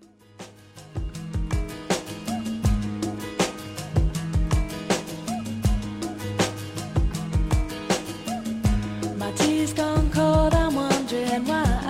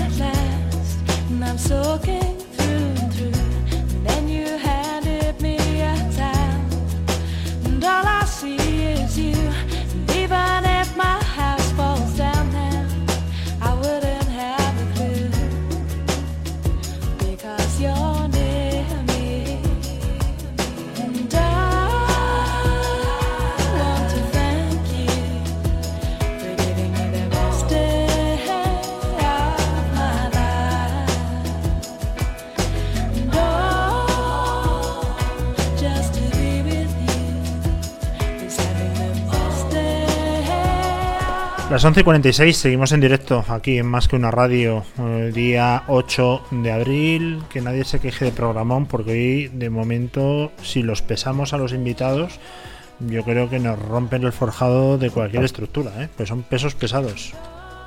Hoy sí, un lujo de programa, un lujo de invitados, sobre todo. Un lujo, de, de primer nivel. luego. Eh, pero para lujo el mío de contar contigo todos los días. Además, Qué como bonito. estamos conectados, conectados. Escúchame, Conchi, que esto te va a gustar. Estamos conectados a través de Skype, no solamente de la radio, sino que yo te estoy viendo para tener pues más interactuación, podernos enviar algún mensaje, podernos poner alguna carilla, ¿no? De sorpresa, de yo quiero preguntar. Hacemos señas, sí. Nos hacemos señas, eh, nos insultamos también en nuestro idioma, ¿verdad? Eh, también me da tiempo para ver que te estás tomando un gin tonic, pero, pero vamos, de libro, a las 11 y 47 de la mañana. Agua del grifo. Bueno, Además del para, grifo. para mí, gin tonic. Yo veo un vaso blanco que va volando a tu cara, a tu boca de vez en cuando, y yo digo, en función de lo que vas preguntando, voy desestimando si es agua o si es gin tonic. De momento vamos a apostar por agua, ¿vale? Oye, nos has preparado uno de tus famosísimos decálogos. eh, vamos a abrir un hashtag decálogos conchi, eh, en el que nos vas a dar unas recomendaciones para, bueno, son unas recomendaciones, tú decías, ¿eh? no me lo estoy inventando yo, mucho menos que son básicas, pero que hay que hacerlas. Sí. Hay que hacerlas. 10 pasos a seguir si tu empresa se encuentra sumida en una crisis. Está sacado de ticpymes.es, ¿vale? Lo que te iba a decir, que no lo he preparado yo, yo no los No, preparo, no. yo los busco. Siempre citamos las fuentes, no somos como otros. Entonces, eh, vamos a preparar. Tenemos COVID-19, ¿vale? No sé si te suena el COVID-19, ¿lo has oído alguna vez, Conchi? No, no, ¿me explicas tú qué es? Pues mira, es el COVID que vino después del 18 y que Ah, antecede vale. al 20. Así eh, te lo digo. Anda, ahora una botella, pero ¿dónde sacas esa botella? Eso no es agua de grifo. Conchi, ¿de dónde estás sacando esa botella? Si quieres cada vez que tengas sed me levanto al grifo y Ah, te dejo vale, aquí. vale. Dos Pues horas. hija mía, yo creo que vamos a tener que hacer un corte para que vayas al servicio porque llevas eh, las dos horas de programa bebiendo. Bueno, vamos a lo que vamos, que a la gente lo que le importa son estas medidas que cualquier empresa tiene que implantar cuando, bueno, pues estamos ahora en una época de crisis, alarma, eh, confinamiento, etcétera, etcétera. Cuéntanos cuáles serían, Conchi. Pues a ver, es todo desde un punto de vista muy financiero, ¿vale? Que es lo que al final somos nosotros. Lo primero que hay que hacer siempre, preparar la previsión de tesorería. Lo más importante en una empresa, la liquidez. Entonces tenemos que preparar la previsión de tesorería para saber de cuánto, cuánta liquidez disponemos y hasta cuándo vamos a poder aguantar. Más o menos, ¿cuál es el periodo medio de una empresa media en un país medio? Bueno, en un país no, en un país medio no, en un país como España, eh, que una pyme tiene recursos para poder subsistir en el caso que no le pague ningún cliente, obviamente. Hombre, depende de la situación de liquidez de la que partas. Yo te hablo de Depende cosa. muchísimo. Hay empresas que pueden aguantar seis meses, otras mm, están muy justas de liquidez y pueden aguantar uno. Oye, Depende. pues, la verdad que tu reflexión es de premio Nobel, ¿eh? Yo, la verdad que te lo Eh, daría es este que la año. pregunta también es de premio Nobel, ¿eh? Premio Nobel de Economía. Yo te digo, por experiencia que tenemos ya, desgraciadamente, porque me encantaría no tener nada de experiencia y tener 20 años, daría dinero, pero desgraciadamente no es así. Eh, las pymes españolas eh, prácticamente no tienen caja. Eh, no estamos hablando, no, no tienen caja, me pongas la cara que me pongas, no tienen caja para aguantar tres meses, que no me has dejado terminar. Porque No, en es este escenario, en este escenario, lo primero que se va a hacer, y lo sabes perfectamente, es que se va a dejar de pagar a los proveedores, porque es la primera fuente de financiación eh, alternativa, gratuita, entre comillas, y que está a disposición en cualquier balance, que es lo primero que van a hacer. No porque no quieran pagar, sino porque van a ver que sus estados de caja son muy precarios. Estamos hablando que hay otras empresas que pueden aguantar más, pero ojo, pagar los salarios de X personas sin producir y sin que te paguen, no creo que haya empresa humana en España hablando del tejido pyme que pueda aguantar más de tres meses. No creo que la haya. Y si alguno la hay, oye, que nos llame. Ni el propio Fútbol Club Barcelona ha podido aguantar ni 10 días. Imagínate una pyme de un polígono industrial que se dedica a hacer forjados o hacer eh, ferralla. Pues obviamente es imposible, porque va a tener el primer problema, que es el más grave. No me va a pagar mis clientes. Y segundo problema, los bancos no me van a dar un duro. Por mucho que digan el tema de los avales, etcétera, no está dando dinero a nadie. Absolutamente a nadie. Así que si eres empresario. Bueno, luego vamos a hablar con Bank Inter, ¿no? A ver qué nos cuentan. Bueno, mm, vale, venga, te compro, te, pongo- te compro la Que respuesta. lo cuenten ellos. Y el próximo Zasca en antena hablamos tú y yo, ¿vale? venga, más medidas de las tuyas. Eh, para gestionar la tesorería, lo primero, llamar a los clientes para ver si vamos a poder cobrar sin problemas, que a lo mejor en la previsión, de tesorería tenemos que vamos a poder cobrar y no nos van a pagar. Ser flexibles si están con problemas de liquidez y el cliente es de confianza. Después, pagar a los proveedores, siempre a la medida de lo posible, claro. Así no se para la rueda del dinero, porque si ninguno pagamos, colapsamos el sistema. Si estamos cortos de liquidez, pues intentar prorratear el pago a los proveedores, negociar con ellos, negociar el pago de alquiler y eliminar todos los gastos superfluos que haya. Después, de cara ya al día 20 de abril, que hay que pagar impuestos, intentar eh, solicitar un aplazamiento de impuestos eh, a través de la agencia tributaria. Se pueden aplazar hasta seis meses, entonces intentarlo, intentar hacerlo sí o sí si necesitamos hacerlo. Si vamos a acogernos a un ERTE, saber que tenemos que mantener el nivel de empleo y si no, habrá que devolver los seguros sociales que, que nos ahorramos. Creo entender, perdona, que son seis meses, ¿no? El Seis meses, no sé qué he dicho. de- No, sí, sí, seguramente lo has dicho bien, pero creo, o no te he escuchado. Eh, lo que quiero decir es que desde, desde el levantamiento del estado de alarma Sí. tienes que tener a tus empleados seis meses. Es decir, que el día siguiente que se levante el estado de alarma, donde además se está hablando que va a ser de forma gradual la reincorporación de las personas a la vida que tenían anteriormente, vas otra vez a tener el mismo ritmo de trabajo que tenías el día antes del estado de alarma. Eso es absolutamente imposible. Y quien diga lo contrario es un mentiroso. Obviamente puede haber sectores. No te digo yo que nos partamos la cara al día siguiente por ir a una peluquería pero obviamente el 90% de los sectores no vas a salir como un loco para ir a hacer o cambiar las, las ventanas de PVC de tu domicilio. Lo dudo, lo dudo que esa sea tu prioridad número uno, con lo cual la recuperación de la economía va a ser lenta y ten en cuenta que vas a tener que aguantar todos los empleados que tenías en nómina con una disminución de ingresos bestial y además haber pasado tres meses eh, por la curva de la muerte. En fin, reflexiones de todo a 100. ¿Qué más? Eh, si no vas a cogerte un ERTE y la única opción es el despido, ahora no se puede hacer por causas objetivas, con lo cual se considerará improcedente y la indemnización será de 33 días. También tenerlo en cuenta al hacer los, cálcu- los cálculos de qué es lo que más nos interesa. Si queremos pedir el- la prestación por cesatividad de autónomos, eh, primero hay que pedirle que nos lo soliciten, desde luego, porque no están, no están aprobando todas las solicitudes, pero tener en cuenta también la prestación que será de 661 euros al mes, mientras dure el estado de alarma. Que por cierto, perdóname que te interrumpa, decía el gobierno que 900 y pico euros, No. 661 líquido lo que entra en el bolsillo, porque lo Sí. otro se supone que es una especie de condonación de la cuota de autónomo que es de 286, que ya se encargan ellos de traerlo de esos 900 y pico, con lo cual líquido al bolsillo 661 euros. A mí que me levante la mano una familia de cuatro personas, ¿quién puede vivir con 661 euros? Eh, Ni eso una de es- cuatro ni una de uno, te lo digo ya, el alquiler es más que eso, la hipoteca. Bueno, ni una ojo, de uno, vivo ojo, con eso. Yo con 20 pavos te digo que me, me voy hasta vacaciones a Ibiza, ¿eh? Yo soy una fiera. Estirando el dinero soy una auténtica fiera. Pero lo que es verdad es que eso es inasumible. O sea, estás hablando... es- y eso es el comunismo realmente. Igualar a todo el mundo por abajo. Voy a dar a todo el mundo 400 euros. Mire, no me dé limosna, permíteme trabajar, permíteme crear riqueza y usted váyase a su pueblo y por favor no vuelva. O siga estudiando y analizando el comportamiento de las apuestas deportivas una vez que no hay ningún deporte en activo, que creo que va a estar más entretenido y nos va a dejar mucho más margen para que podamos hacer cosas. Eh, después de este zasca que le has metido al gobierno, Conchi, ¿qué más? Ahora voy a decir la siguiente y le metes tú el zasca.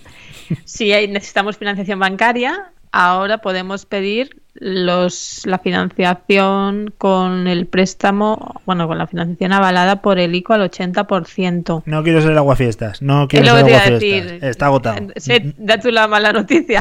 Hay que Es que- esperar a que a, a la a que amplíen, a que amplíen la- los Sí. importes porque ahora mismo está está ya todo colapsado. Si tienes una empresa que tiene algún problema financiero, pues que los balances no están muy saneados, pues que, oye, puede pasar y esto es ley de vida.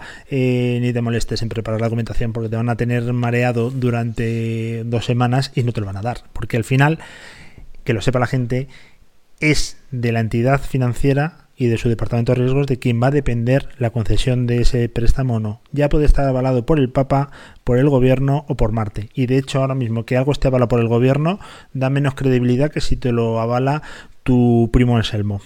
Más Nada más, simplemente Sí, sí, ¿eh? Hay más, hay un punto más. Otra cosa es que Bueno, quieras darle un sorbito que- al gin tonic que tienes ahí encima de la mesa, pero tienes una cosita más. que si todo esto te supera porque son muchos requerimientos, muchos requisitos lo que hay que cumplir, pues que acudas a profesionales como siempre, financieros, a tu asesor y ellos te lo te intentará te intentarás, te intentará solicitar todas las ayudas y, y aplicar todas las soluciones y la más adecuada a tu situación. Bueno, pues ahí lo, lo dejamos. Me imagino que tampoco hemos sacado a nadie de ningún pozo. No. Eh, son cosas que ya se saben, pero un poco también poner las cosas claras, ¿no? Eh, los préstamos ICOs es un engaño. eh, el tema de las ayudas a los empresarios, autónomos, perdón, todavía ni han salido. La página web mm, están las líneas de la primera que sacó la Comunidad de Madrid absolutamente agotadas. Y dice, éxito de, de nuestras líneas. Éxito que me estás contando, éxito. Se ha puesto 15 No, pero millones de se ha euros en quedado mucha gente fuera. Entonces, Obviamente no es un imagínate. Éxito, es una cagada y perdona la expresión porque no habéis puesto dinero en circulación, con lo cual con 5.000 que han ido han agotado la línea. Pero bueno, dicho eso, tengo una canción que ya está sonando, que se le dedico especialmente al gobierno y es de un grupo que seguro que te suena, es británico, se llama Simple Minds. Y yo creo que hace, Sí. ¿verdad? Con el nombre del grupo hace un bonito homenaje al gobierno, los Simple Minds. Vamos a escucharlo y ya nos vamos con Bank Inter.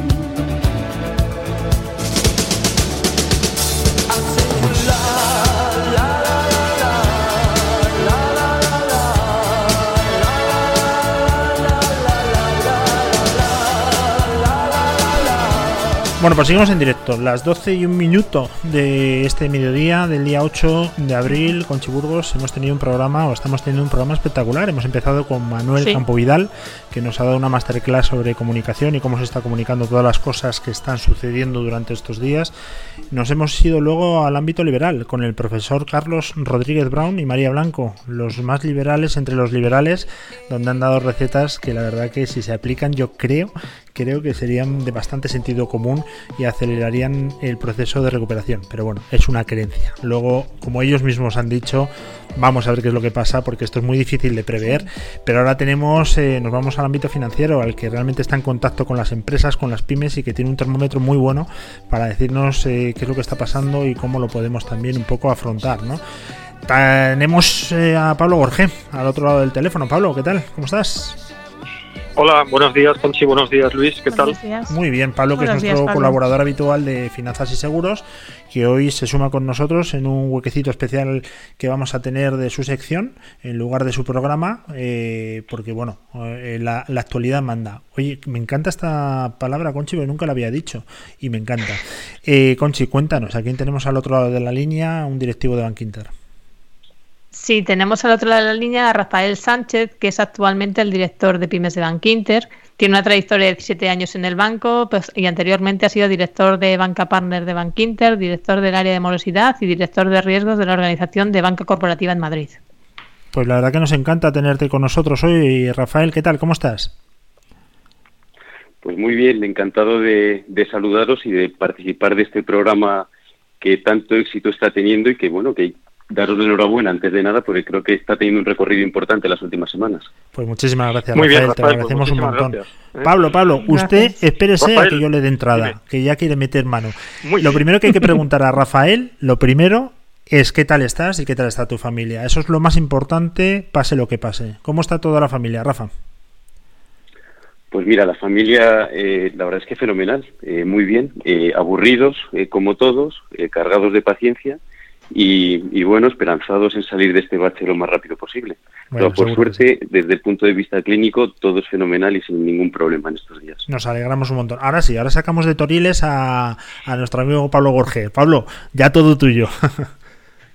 Muy bien, muy bien, Luis, muchísimas gracias. Estaba aquí ya deseando, deseando entrar en, en directo con vosotros, es un lujo entrar en este programa tuyo. Sé que me has dejado este hueco, porque como dices, la actualidad manda y nuestro invitado Rafael, pues tenía un hueco esta mañana y, hay que coger las cosas cuando se nos presentan. Rafael, buenos días. Oye, ¿qué medidas ha puesto en marcha Bank Inter ahora mismo en el tema de tu área, en el tema de pymes y en esta compleja situación? Cuéntanos un poco qué va a hacer el banco, qué, digamos, cómo va a ayudar el banco a ese segmento de pymes que es tan importante para el tejido empresarial español y donde Bank Inter siempre ha tenido una especial eh, trayectoria hacia este sector. Eh, sí, muy bien. Pues deciros, Pablo, que Bank Inter ha puesto en marcha eh, de manera proactiva un paquete importante de medidas eh, para ayudar a las empresas en general y, bueno, y en particular a las pymes, que como decíamos, eh, son quizás el perfil más delicado o más débil de nuestra, de nuestra estructura de mercado ahora mismo. Deciros que, bueno, lo primero que hemos hecho ha sido contactar con todos nuestros clientes para tratar de dar tres mensajes. En primer lugar, transmitir nuestro apoyo, conocer sus necesidades de financiación y finalmente aportar soluciones que realmente para eso eh, para lo que estamos. De hecho, deciros que hemos multiplicado por seis las acciones habituales que llevamos a cabo en nuestras pymes eh, y bueno, y esto a pesar del entorno, a pesar de estar teletrabajando, bueno, creo que supone eh, ya solo esto un tremendo éxito. En definitiva, ¿qué medidas concretas eh, estamos ofreciendo nosotros a nuestras pymes? Bueno, pues de manera proactiva lo que estamos ofreciendo es a gran parte de nuestros clientes carencias de 12 meses en todos sus préstamos, aplazamiento de pagos o vencimientos concretos que puedan tener estos meses. Estamos ofreciendo también pues, financiación en confirming, ampliación de pagos en leasing eh, y luego hemos puesto en marcha otra medida que la verdad es que está funcionando espectacularmente bien. Nosotros tenemos preautorizados eh, determinados préstamos para todos nuestros clientes eh, que utilizamos o hemos utilizado hasta ahora siempre eh, para pagar o financiar impuestos y la realidad es que la diferencia es que ahora lo que hemos decidido es eh, abrir este abanico de posibilidades y que cada cliente pueda utilizar estos préstamos preautorizados con la finalidad que ellos deseen, de manera que les aporta una liquidez bastante más grande y bastante más adicional. Pero bueno, además de esto, estamos estudiando incrementos de financiación a cualquier cliente basado en las necesidades que ellos tienen y las conversaciones que hemos tenido con ellos. Y por supuesto, eh, por último, pues hemos puesto en marcha los préstamos avalados a través del ICO, que bueno, pues que están teniendo una demanda bastante importante y que creemos que son esenciales y claves para, para esta recuperación. Rafael, ¿qué pymes se pueden beneficiar de estas ayudas, de estas eh, líneas de financiación que estáis mismo ofreciendo? Bueno, vamos a ver, en primer lugar, eh, todas las pymes del banco, todas se pueden be- beneficiar de todas estas medidas que nosotros estamos estamos eh, estamos poniendo a su disposición. Por supuesto, estudiamos el riesgo de cada uno de ellos y ofrecemos soluciones a medida. Si hablamos de la solución de los ICO, bueno, pues de la solución de los avales ICO, la realidad es que la definición que nos han que nos han impuesto es la definición de pyme europea. ¿Qué es una pyme europea? Pues toda aquella empresa que tiene menos de 250 empleados, facturación menor o igual a 50 millones de euros y un balance menor a 43 millones de euros. ¿Vale? Pero vamos, deciros que todas las empresas del banco, para todas estamos ofreciendo distintos tipos de soluciones basados en las medidas que, que os acabo de comentar. Oye, los préstamos preconcedidos entiendo que se pueden hacer fácilmente a través de la propia web del banco. Eh, Fuisteis uno de los primeros en su momento, ya hace muchísimos años, en entrar en la banca online, la banca por Internet. Habéis sido siempre muy pioneros en este sector. Entiendo, como, como te digo, que esos, esas líneas que ya están preconcedidas se pueden hacer a través de la web. Para el tema de las líneas ICO, para otros préstamos, ¿también estáis implementando esta solución eh, a distancia o es necesario eh, la presencia física, la firma física de los apoderados de las pymes? No, la verdad es que hemos trabajado eh, y estamos trabajando a marchas forzadas para poder ofrecer los préstamos ICO de la manera, de una manera que no sea necesario la, la presencia física. Por supuesto, nosotros eh, como sector sí tenemos abiertas oficinas, no todas las oficinas, una gran parte de ellas, pero todas las medidas que estamos poniendo en marcha, todas se pueden hacer a distancia. Es cierto que el préstamo, los préstamos preautorizados, lo único que tienes que hacer está a golpe de clic, es pulsar el botón, eh, pero con esto lo que nosotros estamos ofreciendo es ponerse en contacto con cada uno de nuestros gestores o, o- o al revés, que es lo que hemos hecho en una primera fase, y la realidad es que no es necesaria la presencia. ¿Y tú crees que las pymes españolas cómo van a salir de esta inusual situación? Estas que se han visto afectadas por la actividad.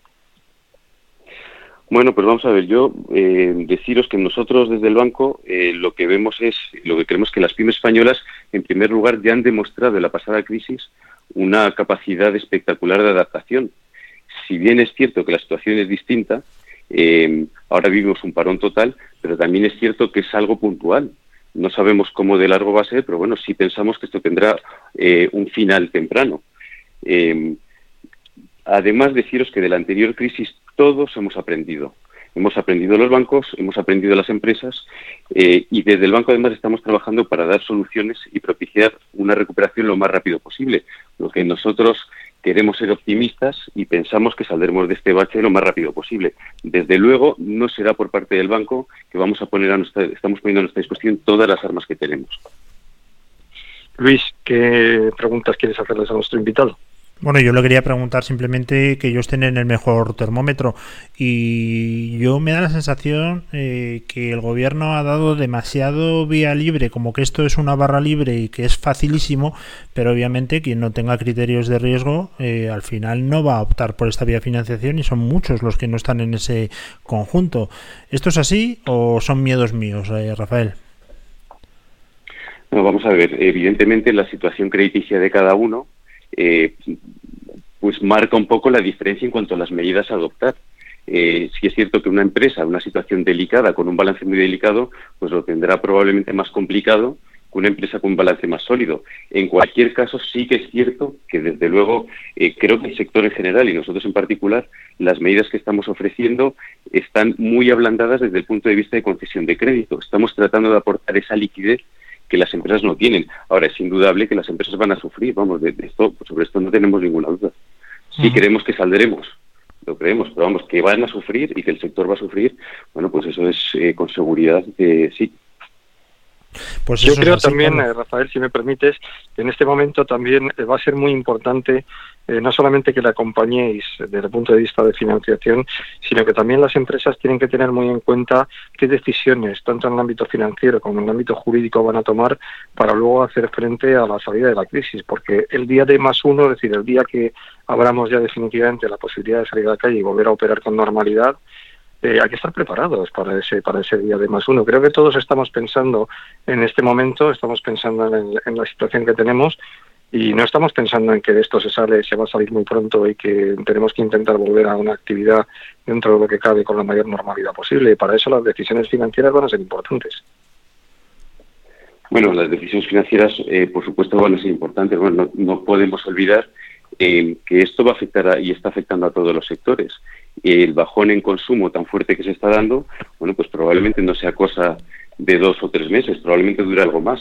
Eh, eh, y no tenemos dudas, eh, como decíamos antes, que las empresas en general y el sector, eh, casi todos los sectores vamos a sufrir. Pero bueno, sí estamos esperanzados en que saldremos. Tenemos experiencia previa de una crisis, la crisis de 2008, fue una crisis muy larga, eh, con temas estructurales eh, a solucionar que han tardado muchos años eh, en poder dar la cara y muchos años en solucionarse. Y ahora, sin embargo, creemos que esto es algo mucho más coyuntural. Ahora, que, que, como decíamos, sufrir, vamos a sufrir mucho.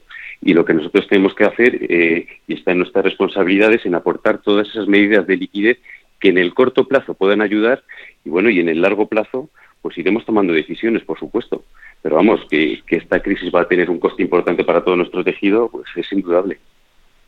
Luis, creo que ibas a preguntar algo. No, directamente eh, una, una reflexión, ¿no? Y esta es una reflexión de toda 100 para intentar levantar el ánimo de la gente y salir de tonos pesimistas. Que Van Quinter obviamente lo que está haciendo es ayudar y lo está haciendo magníficamente bien. Pero Pablo, tú y yo hemos vivido situaciones peores, ¿no? Acuérdate de esas dos ligas que perdimos en Tenerife en el último minuto. Nosotros hemos vivido ya mucho, ¿no? Ah. Esto va a ser fácil salir. Sí. Nosotros ya lo tenemos muy muy interiorizado, lo que es el sufrimiento, sí, efectivamente. Lo que queremos es dar un rayo de esperanza, un halo de luz para la gente que está ahora mismo. Me imagino que cualquier tipo de empresario, grande, pequeño, mediano, necesita apoyo, necesita colaboración y Van Quinter lo está prestando. Así que eso lo agradecemos un montón porque es eso de lo que se trata, de seguir con el tejido productivo. Tardará un poquito más, un poco menos, pero obviamente volverá la máquina a engrasarse perfectamente, no cabe la más mínima duda. Eh, Rafael, ha sido un auténtico placer. Rafael Sánchez, eh, esperamos contar contigo para celebrarlo dentro de cuatro o cinco meses y que todas vuestras medidas hayan dado como resultado que el tejido empresarial y las pymes españolas siguen al pie del cañón y dando guerra, que eso es lo importante. Muy bien, Rafael, ¿alguna cosa más por tu parte? Pues No, nada más. bueno, ¿Quieres alguna simplemente cosa más? Estamos que a tu disposición. Nos hemos pisado todos. Simplemente deciros que estamos convencidos de que saldremos mucho más fuertes que estos y que desde luego que la esperanza, por supuesto, que no se pierde y que lo tenemos muy claro, que vamos a salir mejor de esta situación. Fantástico. Pues Muy bien, pues muchísimas gracias a todos. gracias, Rafael. Fantástico. Y nos volvemos a ver. También te lo digo a gracias ti, Pablo. Nos volvemos a ver en breve con Nos volvemos a ver. invitados. En breve, muy breve, en muy breve tiempo estaré con vosotros otra vez. Venga, un fuerte abrazo. Venga, saludos a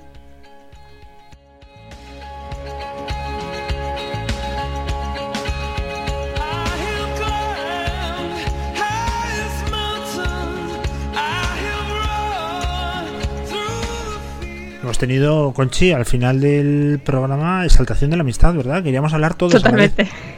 Con eso que nos hemos puesto ahora todos a decirnos cuídate, cuidaros, tal, pues eh, tenemos momentos de exaltación, de, de decir, no, tú más, y cuídate tú más. Yo, desde luego, que a ti te recomiendo, Conche, que te cuides, porque yo te estoy viendo la cara y tienes que mala cara. Y a mí me gustaría hacerte ahora mismo una prueba, no del COVID, ¿eh? No del COVID, no estoy hablando de eso porque tú no lo tienes, sino una ¿De prueba qué? de alcoholemia. Ahora mismo, eh, porque después Tengo de mala los- cara, pues vamos, te vas limpia.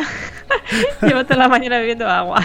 Oye, como los chistes que se oyen por ahí, ¿no? Que por favor que compren los detectores y los alcoholímetros que utiliza la Guardia Civil a los mismos chinos que nos han vendido los detectores estos del COVID, porque siguen sin funcionar.